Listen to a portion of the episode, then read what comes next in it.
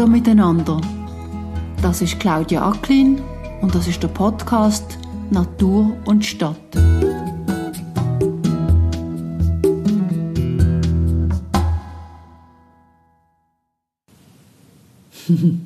Für mein Empfinden stehen die meisten da an, wo sie nicht so ganz ehrlich sich selbst gegenüber sind. Die meisten wissen, es ist nicht gut, zu viel Fleisch zu essen, weil damit haben wir ein Problem mit dem Klima und sie tun es trotzdem. Und sie haben das Gefühl, ich verzichte, wenn ich nicht mehr so viel Fleisch esse.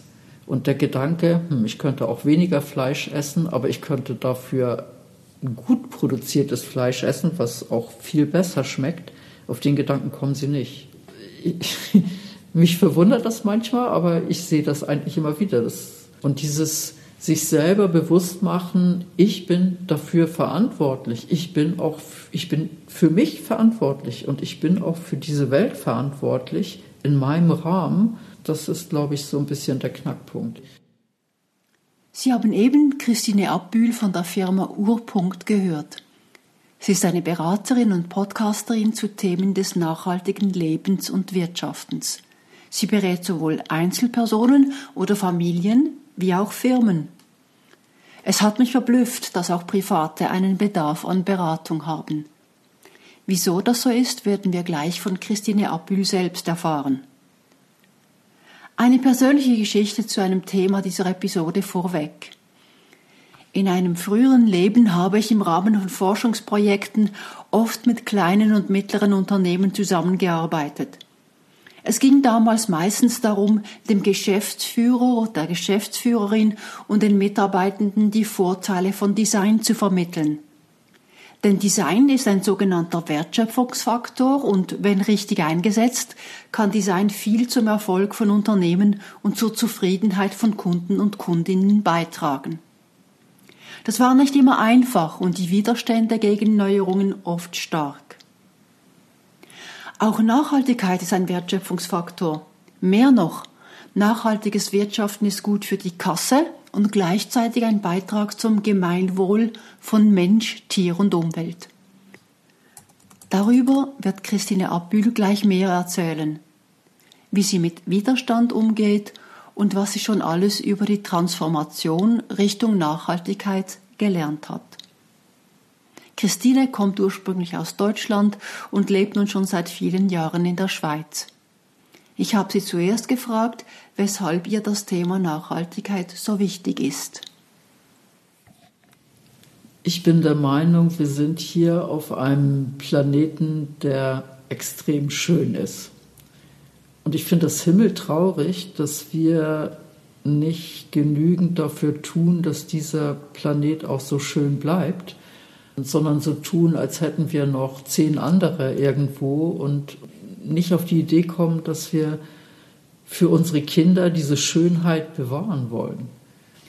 Ich kann mich erinnern, dass du von, vom Ort her, wo du herkommst, aber auch von der Generation her, die du repräsentierst, das Glück hattest, eigentlich noch gewisse nachhaltige Lebensformen erleben zu dürfen. Willst du mir ein Beispiel dafür erzählen? Ja, also ich, ich bin aufgewachsen noch in einem Haus mit Garten und in dem Garten wurde Gemüse angebaut und da wurde Obst, da waren Obstbäume und Sträucher und das wurde geerntet und das wurde haltbar gemacht, weil man konnte das noch nicht kaufen zu der Zeit. Das, für viele ist das unvorstellbar, aber es war nicht möglich, zu einem Großverteiler zu gehen und da im Regal einfach sich etwas rauszunehmen, sondern es gab ein einen kleinen Tante-Emma-Laden und wenn man da eingekauft hat, dann hat man dort die Sachen eingekauft, die man eben zu Hause nicht anbauen konnte.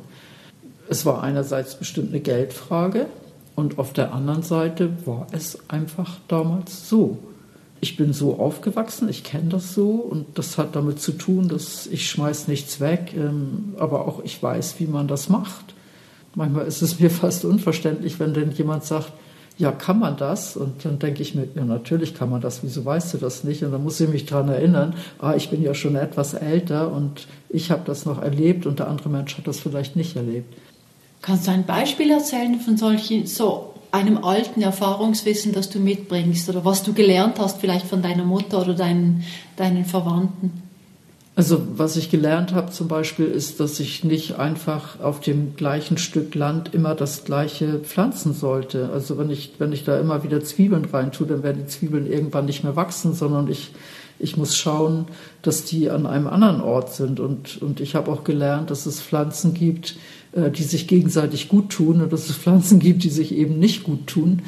Oder dass es normal ist, dass in einem Apfel unter Umständen schon mal ein Wurm drin ist oder, oder dass da ein Vogel dran gepickt hat und dass das nichts Schlimmes ist, sondern das gehört einfach dazu. Das ist Natur, oder? Kannst du kurz sagen, wo du aufgewachsen bist? Wo war das? Das war ein Dorf neben Hamburg. also das Dorf gehörte schon zu Schleswig-Holstein. Das hört sich schon etwas ländlicher an. Und es war wirklich, es war genau an der Grenze vom Stadtstaat Hamburg. Von daher war alles angeschlossen an Hamburg, so Telefon, Strom, Verkehrsverbindung, das war sehr vorteilhaft, aber es war halt auch sehr ländlich. Der Ort, wo ich aufgewachsen bin, das war, bevor das Haus dort gebaut wurde, war das einfach ein Stück Feld, was, soweit ich weiß, meine Großeltern mal gekauft hatten und die haben dort Kartoffeln angebaut, ganz früher. Und die haben das dann ihrem Sohn geschenkt oder möglich gemacht, dass er das, das Land haben kann, um da ein Haus zu bauen. Und kurz vor meiner Geburt war wohl das Haus fertig geworden. Und das ist ein sehr großes Grundstück gewesen. Das war halt damals so. Und da stand wirklich vorne das Haus und hinten war ein Gemüsegarten. Und in diesem Gemüsegarten wurde alles angebaut. Es wurde auch Spargel angebaut. Also die Faszination für Spargel hatte ich als Kind nicht, weil ich musste immer morgens raus und den Spargel stechen. Das verleitet einen dann ein bisschen. Aber alle anderen Gemüsearten und Sorten, die wir mochten, die wurden auch angebaut. Und für mich war es auch normal, im Garten zu gehen und ein Rübli aus der Erde zu nehmen, das ein bisschen abzuschütteln und dann zu essen. Oder einen Apfel einfach vom Baum zu pflücken und zu essen. Und das ist schon, glaube ich, ein anderes Aufwachsen als in der Stadt, wo ein Kind gar nicht mehr mitbekommt, wo kommt das letztendlich her? Äh, ziehe ich das aus der Erde oder pflücke ich das von einem Strauch oder muss ich auf den Baum klettern, um daran zu kommen? Das sind so, ich glaube, Erfahrungswerte, die, die viele heute gar nicht mehr haben. Jetzt klingt natürlich indirekt immer mit, dass es heute wirklich ein wenig anders ist. Also einerseits haben wir eine Konsumgesellschaft, oder, wo man wegen alles im Laden bekommt. Und auf der anderen Seite haben wir Städte, wo eigentlich nur wenig Gärten oder sagen wir mal die Freizeitgärten, die man vielleicht noch mieten kann, auch eher wenig sind. Also man hat wenig grünes Umfeld. Ich weiß jetzt von dir, du arbeitest mit Menschen, die im Bereich der Nachhaltigkeit gecoacht werden möchten. Kannst du mir sagen, mit was für Fragen die zu dir kommen? Meistens kommen sie gar nicht mit einer direkten Frage. Meistens kommen sie mit, ich möchte ein bisschen nachhaltiger werden, aber dann hört der Satz auf einmal auf, weil sie merken, sie wissen selber nicht so, was das aber ist dann ist so der erste Schritt mal rauszubekommen, was, was plagt den Menschen wirklich? Also was ist das, was ihn so antreibt? Was ist das, was, was ihm Sorgen macht? Und manchmal ist es der Garten und manchmal ist es der Haushalt oder manchmal ist es auch das eigene Mobilitätsverhalten. Das ist sehr unterschiedlich. Bei den Stadtmenschen ist es sehr oft, dass sie sagen, ich möchte etwas mehr auch für die Bienenli tun. Sagen. Sie meistens sagen Bienenli. Ich möchte mehr für die Bienen tun.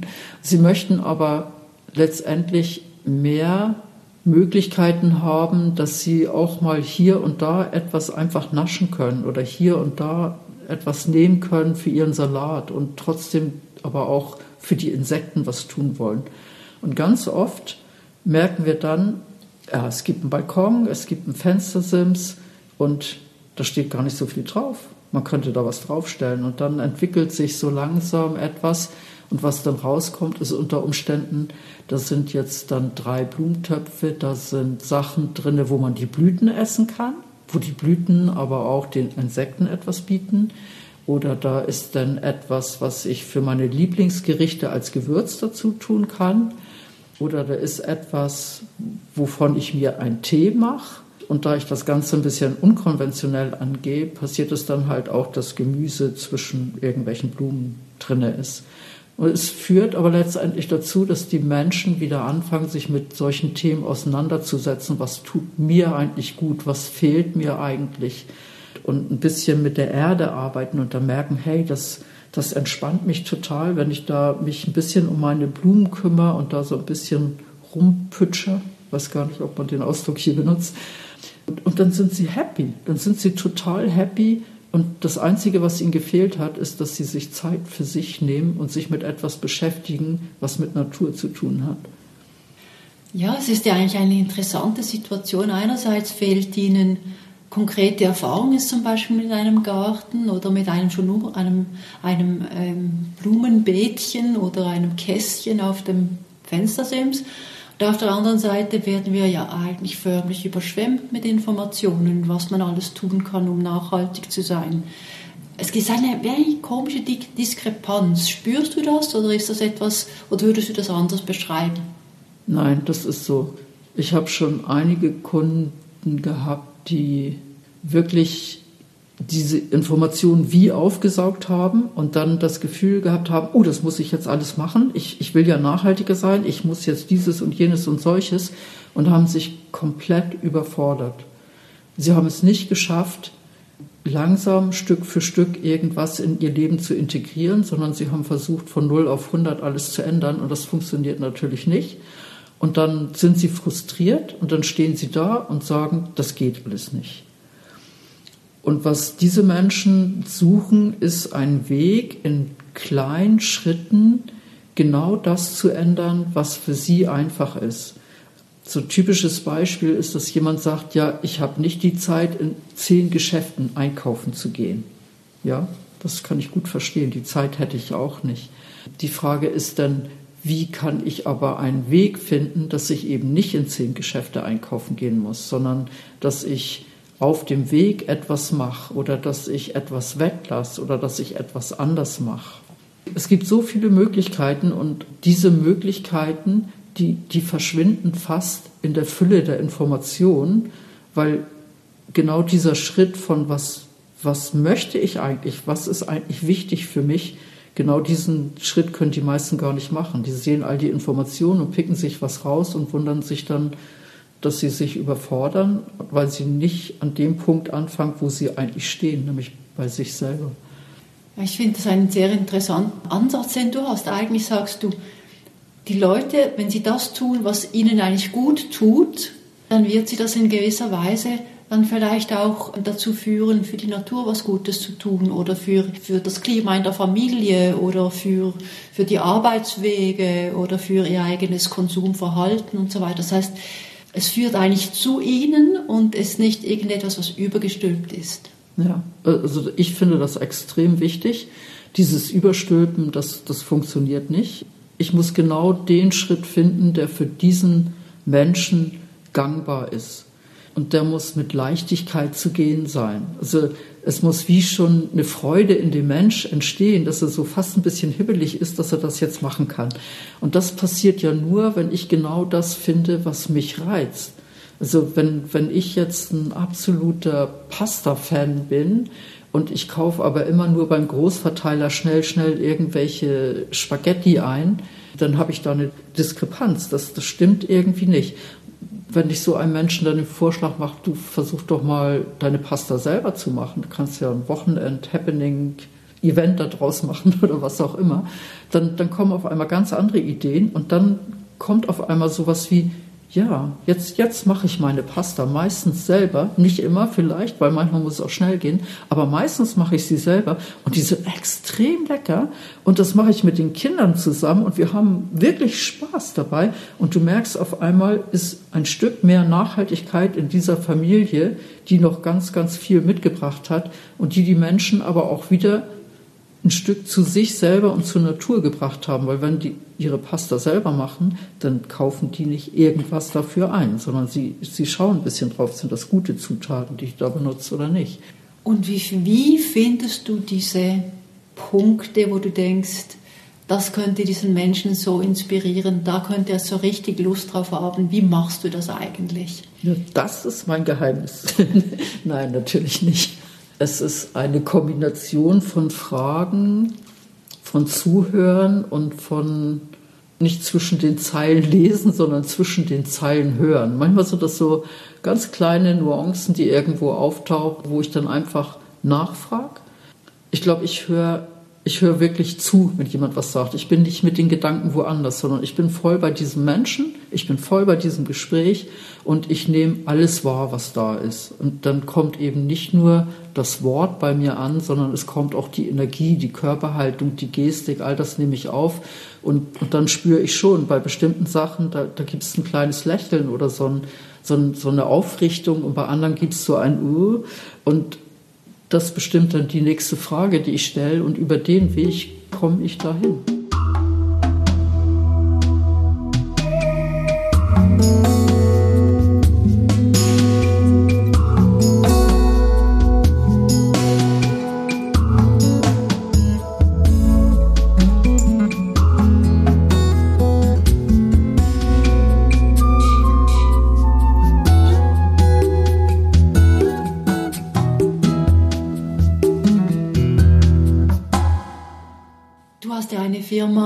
Mit denen du verschiedene Angebote machst. Also das eine ist für Privatpersonen, wie du es eben geschildert hast, aber du berätst eigentlich auch Firmen auf ihrem Weg in die Nachhaltigkeit.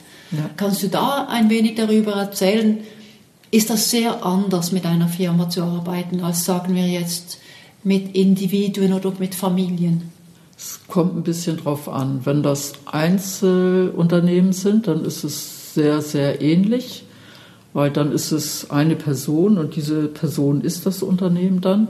Und dann mache ich das eigentlich genau gleich. Die Schwerpunkte sind dann ein bisschen anders. Also da geht es dann mehr darum, was, was kann ich innerhalb von meinem beruflichen Umfeld tun und nicht, nicht in der Küche. Und ja, es hat auch mit Mobilität oft zu tun oder es hat damit zu tun, was benutze ich noch? Also benutze ich noch Papier oder habe ich alles elektronisch? Und und wie ist mein Ort eingerichtet, wo ich arbeite.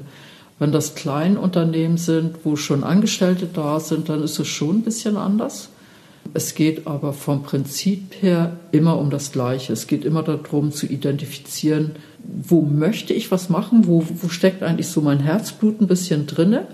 Und das steckt bei dem, einem Firmeninhaber oder Unternehmensinhaberin genauso drinne wie bei Mitarbeitenden.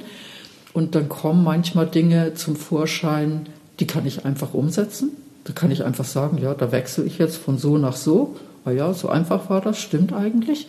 Und manchmal sind es Dinge, die mehr mit dem Zwischenmenschlichen zu tun haben. Ist es bei uns aus reiner Gewohnheit immer noch so, dass wir zu einer bestimmten Zeit anfangen und zu einer bestimmten Zeit aufhören, obwohl es eigentlich viel besser und praktischer wäre, wenn wir das ein bisschen flexibler handhaben könnten?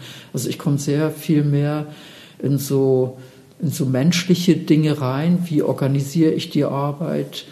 Müssen wir immer alle im Büro sein oder können wir das auch anders machen? Wollen wir überhaupt immer im Büro arbeiten oder würde uns das gut tun, wenn wir zwischendurch mal in den Wald gehen? Arbeite ich mit bestimmten Stoffen, wo ich zwar weiß, dass das nicht ganz so gut ist, aber wo ich mir jetzt nicht vorstellen kann, wie ich das alles ändern kann? Finden wir da einen Weg, so Schritt für Schritt das mal auseinanderzunehmen und in kleinen Schritten dann vorwärts zu gehen? Also die Palette ist, ist da größer. Es gibt ähm, im Bereich der Nachhaltigkeit von Management her verschiedenste Konzepte. Es gibt äh, Ökobilanzen, es gibt Triple Bottom Line als eine Idee. Es muss finanziell stimmen, es muss ökologisch stimmen und es muss menschlich stimmen. Also solche Elemente. Oder es gibt, gibt so viele in Anführungszeichen Modelle. Also sehr oft ist am Anfang einer Beratung eine Analyse. Machst du das? Machst du eine Analyse nach einem bestimmten Modell oder wie, wie gehst du vor? Jein, ja. Entweder hat, hat der Unternehmer oder die Unternehmerin eine ganz klare Vorstellung, was sie machen wollen. Oder sie sagen, ich möchte generell nachhaltiger werden. Und dann analysiere ich das. Das, das kommt aus der Gemeinwohlökonomie. Es gibt so die die Matrix, die die Gemeinwohlökonomie benutzt. Und, und aus diesen Fragestellungen heraus mache ich dann eine Analyse und schaue mit dem Unternehmen an, wo sind denn heute schon bestimmte Sachen gut ausgeprägt und wo ist noch gar nichts passiert. Und dann ist mal wie so ein Anfangsbild da, mit dem wir arbeiten können, wo unter Umständen der Unternehmer oder die Unternehmerin sagt, ja, aber weißt du, das finde ich jetzt nicht so wichtig, sondern ich finde das wichtig, auch wenn ich da schon ein paar Schritte gemacht habe, ich muss da unbedingt noch besser werden, weil in meiner Branche wird das und das passieren. Und dann fangen wirklich so Diskussionen an, wo, wo es sehr individuell ist. Also ich kann auch da nicht irgendwas überstülpen. Ich kann nur ein Tool nutzen, mit dem ich etwas sichtbar machen kann. Und dann gehe ich genau in die Richtung, wo es darum geht, was ist für das Unternehmen wichtig. Und das kann sein, dass eine Nachfolge ansteht und dass bestimmte Sachen aufgearbeitet oder bereinigt werden sollen, damit man das Unternehmen besser verkaufen kann. Das kann sein, dass ein Unternehmen sagt, ich habe immer mehr Kunden, die fragen, wo kommt das her und ich, wie gehe ich jetzt genau daran, weil ich, ich habe schon immer da gekauft. Oder dass ein Unternehmer sagt, ich habe jetzt festgestellt, wir machen das so aber ich möchte eigentlich keinen Abfall mehr machen. Wie, wie können wir da rangehen? Also es ist sehr, sehr individuell und es ist sehr, sehr breit. Kannst du ein Beispiel erzählen von einer Firma, wo du denkst, da sei der Prozess wirklich toll abgelaufen und das Resultat sei spannend gewesen? Ich habe mal mit einem Unternehmen gearbeitet, wo es so ein bisschen darum ging, wir möchten nachhaltiger werden, aber, und das aber waren alles so Dinge wie, das geht ja nicht. Und dieses, das geht ja nicht, hatte zum Ursprung, das tut man ja nicht. Also die ganze Arbeit, die ganze Veränderung hatte gar nichts damit zu tun, etwas anders zu machen einfach, sondern hatte damit zu tun, das Weltbild, von dem Unternehmer wie in eine andere Position zu bringen, dass der Mensch sich lösen konnte von seinen eigenen ganz starken Glaubenssätzen, die da waren. Und das ging, indem ich wie Beispiele aufzeigen konnte. Schau mal, dieses Unternehmen macht das und das und das ist sehr erfolgreich. Das, was du jetzt eben gesagt hast, das, das ist nicht so. Und dann kommen so, kommen so ganz viele Aha, Momente. Und diese Aha-Momente, die haben dann dafür gesorgt, dass das Unternehmen wirklich drüber nachgedacht hat, wie fahren wir überhaupt zum Kunden hin? Die sind immer mit dem Auto hingefahren. Und dann sind sie auf die Idee gekommen, hey, es gibt ja viele Kunden von uns, wo wir kleine Reparaturen machen, die sind hier in einem bestimmten Umkreis, das können wir eigentlich genauso gut mit dem E-Bike machen. Wenn wir ein Cargo-Bike haben, ist das gar kein Problem, weil wir müssen nicht Riesenmaterialien mit uns rumschleppen, sondern im Normalfall passt das alles in eine Kiste rein. Und ich kann diese Kiste auch in ein Cargo-Bike-Gefäß reintun und dann dahin fahren. Und dann haben wir diese Idee genommen und dann haben wir die Mitarbeitenden dazu genommen und haben angefangen, das zu diskutieren und zu schauen, ist das etwas? Und das Lustige war, die meisten haben gesagt, hey, das wäre noch wirklich cool, wenn wir das zwischendurch machen könnten, weil der eine meinte, hör, meine Frau hat schon lange gesagt, ich sollte ein bisschen mehr Velo fahren und dann hätte ich das schon erledigt. Und dadurch, dass der Chef selber nie auf die Idee gekommen ist, dass man das so machen konnte, hat er nie solche Fragen gestellt. Und das ganze Unternehmen hat, hat angefangen, sich zu wandeln, wo das Unternehmen heute dasteht und wie so so so ein Treffen implementiert hat von allen Mitarbeitenden, wo die einfach zusammen essen gehen und sich über genau so etwas unterhalten und dann finden sie jedes Mal wieder irgendwas, wo sie sagen, das könnten wir eigentlich anders machen und dann probieren sie es aus. Ja, es ist sehr interessant, dir zuzuhören, weil ich selbst habe ein klein wenig mit Firmen gearbeitet und sehr oft verwendet man Konzepte, um die Leute mal zu sensibilisieren für irgendetwas. Weißt du, das Konzept gibt es und das und so könnte man das noch betrachten. Aber wenn ich dir zuhöre, dann höre ich, dass du etwas sehr Transformatives machst. Du gehst eigentlich fast schon in die Psychologie und in die Prozesse und die Form der Zusammenarbeit und in die Beziehungen rein, die die Leute haben und rollst es von dort her auf und nicht von einem abstrakten Konzept, sondern vom Tun her. Eigentlich arbeitest du, wenn du transformativ bist, auch schon mal mit Widerstand. Ich muss dazu sagen, ich bin das ein bisschen gewohnt. Ich habe lange Zeit so Projekte im IT- und Telekommunikationsumfeld gemacht und ich habe irgendwann mal festgestellt, diese Projekte wenn die nicht so laufen, wie man sich das vorgestellt hat oder wie man das sogar geplant hat, dann liegt das nicht an der Technik, sondern es liegt an den Menschen. Und es liegt immer an den Menschen, die irgendeinen Widerstand leisten. Und sie leisten den Widerstand nicht, weil sie Widerstand leisten wollen, sondern weil sie Angst haben. Angst um, um ihren Job, Angst darum, dass sie was Neues lernen müssen, Angst, dass das ganze Team aufgelöst wird oder was auch immer. Und es ist ganz wichtig, in so Projekten ziemlich schnell an diese Ängste ranzukommen, die zu erkennen und dann etwas zu unternehmen, diesen Mitarbeitenden die Angst zu nehmen, dann wird er wie zum Freund und dann zieht er mit und dann läuft das Projekt. Und ich glaube, genau diesen Mechanismus, den wende ich auch bei den Beratungen an ich habe so ein bisschen wie meine Antennen dafür ausgebildet, wo ist jemand, der die Augen verdreht, der, der tief Luft holt, wo ich dann merke, oh, jetzt hat er, jetzt kommt da irgendwas. Und dann höre ich besonders aufmerksam zu. Und ganz oft stellt sich dann etwas ganz Simples raus. Und dieses ganz Simple ist meistens ein Missverständnis.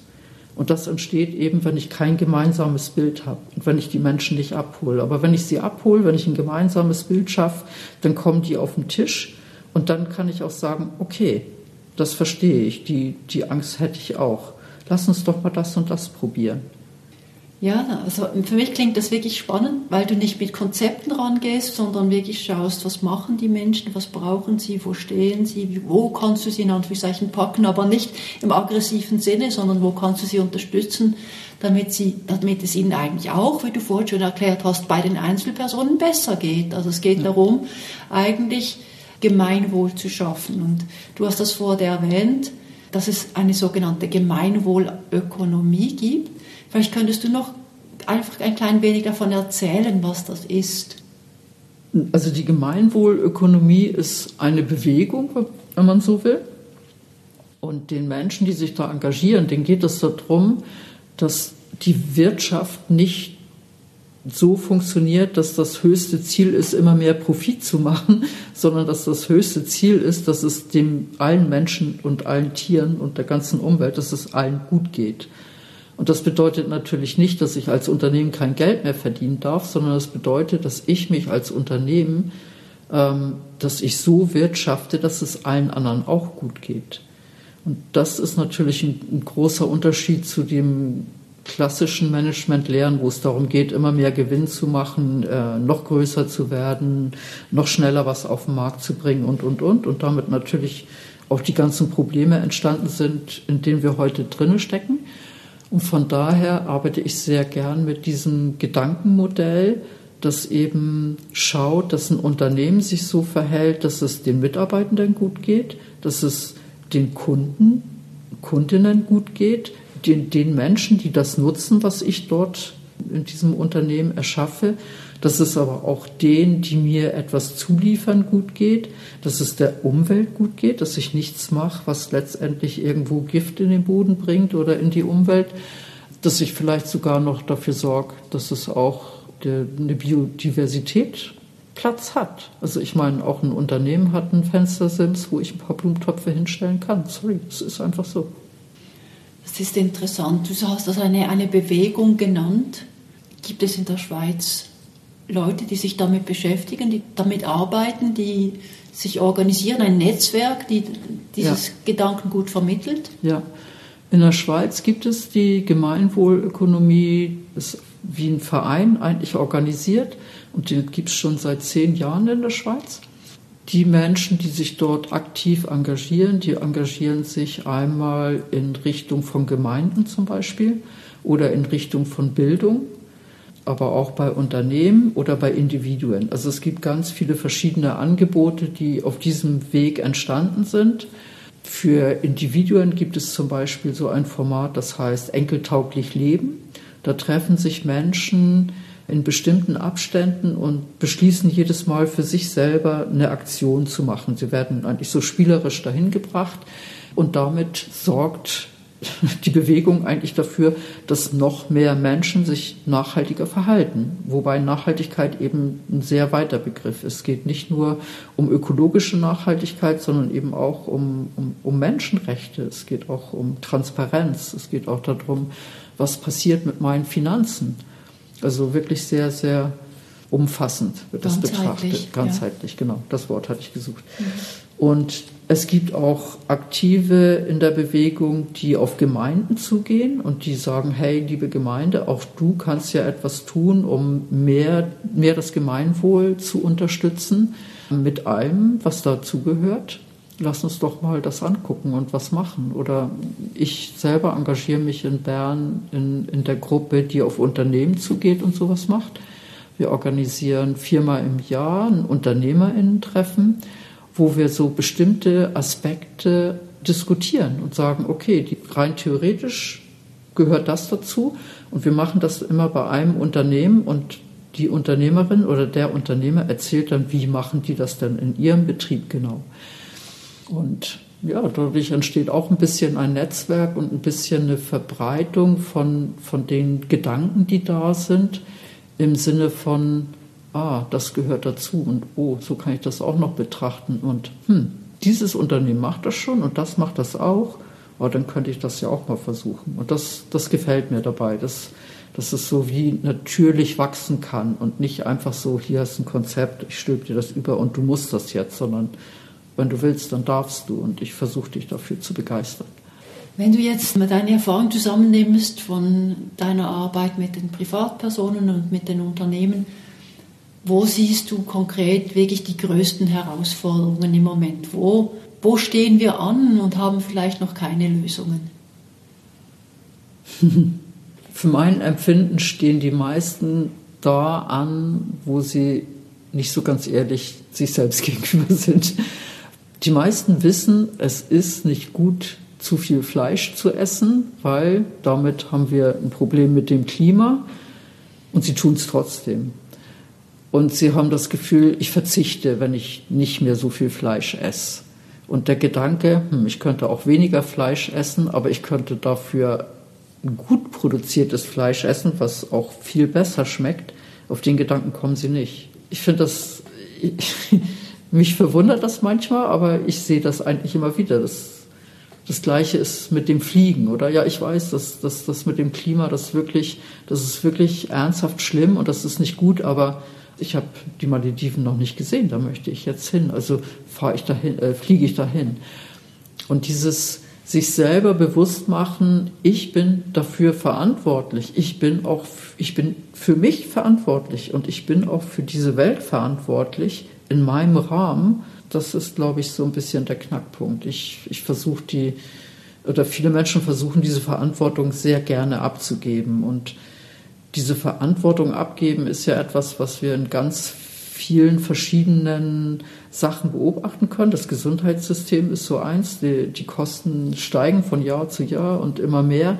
Und das hat ganz viel mit Selbstverantwortung zu tun letztendlich. Und, und beim, bei, bei Biodiversität und bei Klima und bei dem Leben innerhalb der planetaren Grenzen ist das genauso. Und ich glaube, das ist die größte Herausforderung, den Mut zu haben, Selbstverantwortung zu übernehmen. Ich, ich, wollte dich eigentlich fragen, was der Hebel ist, oder der größte Hebel. Und eigentlich hast du die Antwort schon gegeben. Du hast gesagt, im Grunde genommen müssen die Leute einfach Verantwortung übernehmen. Und nicht mal unbedingt für das Klima as such, also als Ganzes, oder? Nein, sondern mal für sich und ihr ja. Verhalten. Also gibt es für dich noch einen anderen Hebel, den du denkst, hm, wenn ich den hätte, wenn ich diesen Zauberstab hätte, dann würde ich den benutzen? Aber wenn ich den Zauberstab, den Zauberstab meinst du, wenn ich den hätte, dann würde ich wirklich den einmal schwingen und dann wären alle Leute in ihrem Herz und nicht mehr in ihrem Kopf und unsere Welt würde komplett anders aussehen.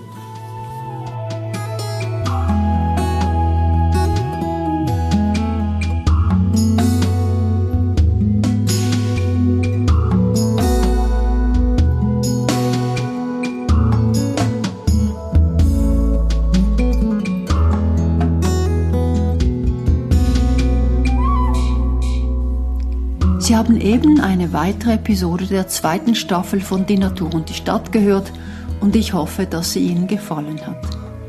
Ich danke Christine Abbühl recht herzlich für dieses Gespräch und wer mehr über ihr Angebot wissen möchte, der findet es im Internet auf der Webseite urpunkt.ch. In meinen Show Notes gibt es auch einen Link zur Organisation Gemeinwohlökonomie Schweiz. Und wer mich oder meinen Podcast noch besser kennenlernen möchte, findet alle notwendigen Informationen dazu auf meiner Webseite natureandthecity.ch. Es würde mich freuen, wenn Sie auch in drei Wochen wieder zuhören.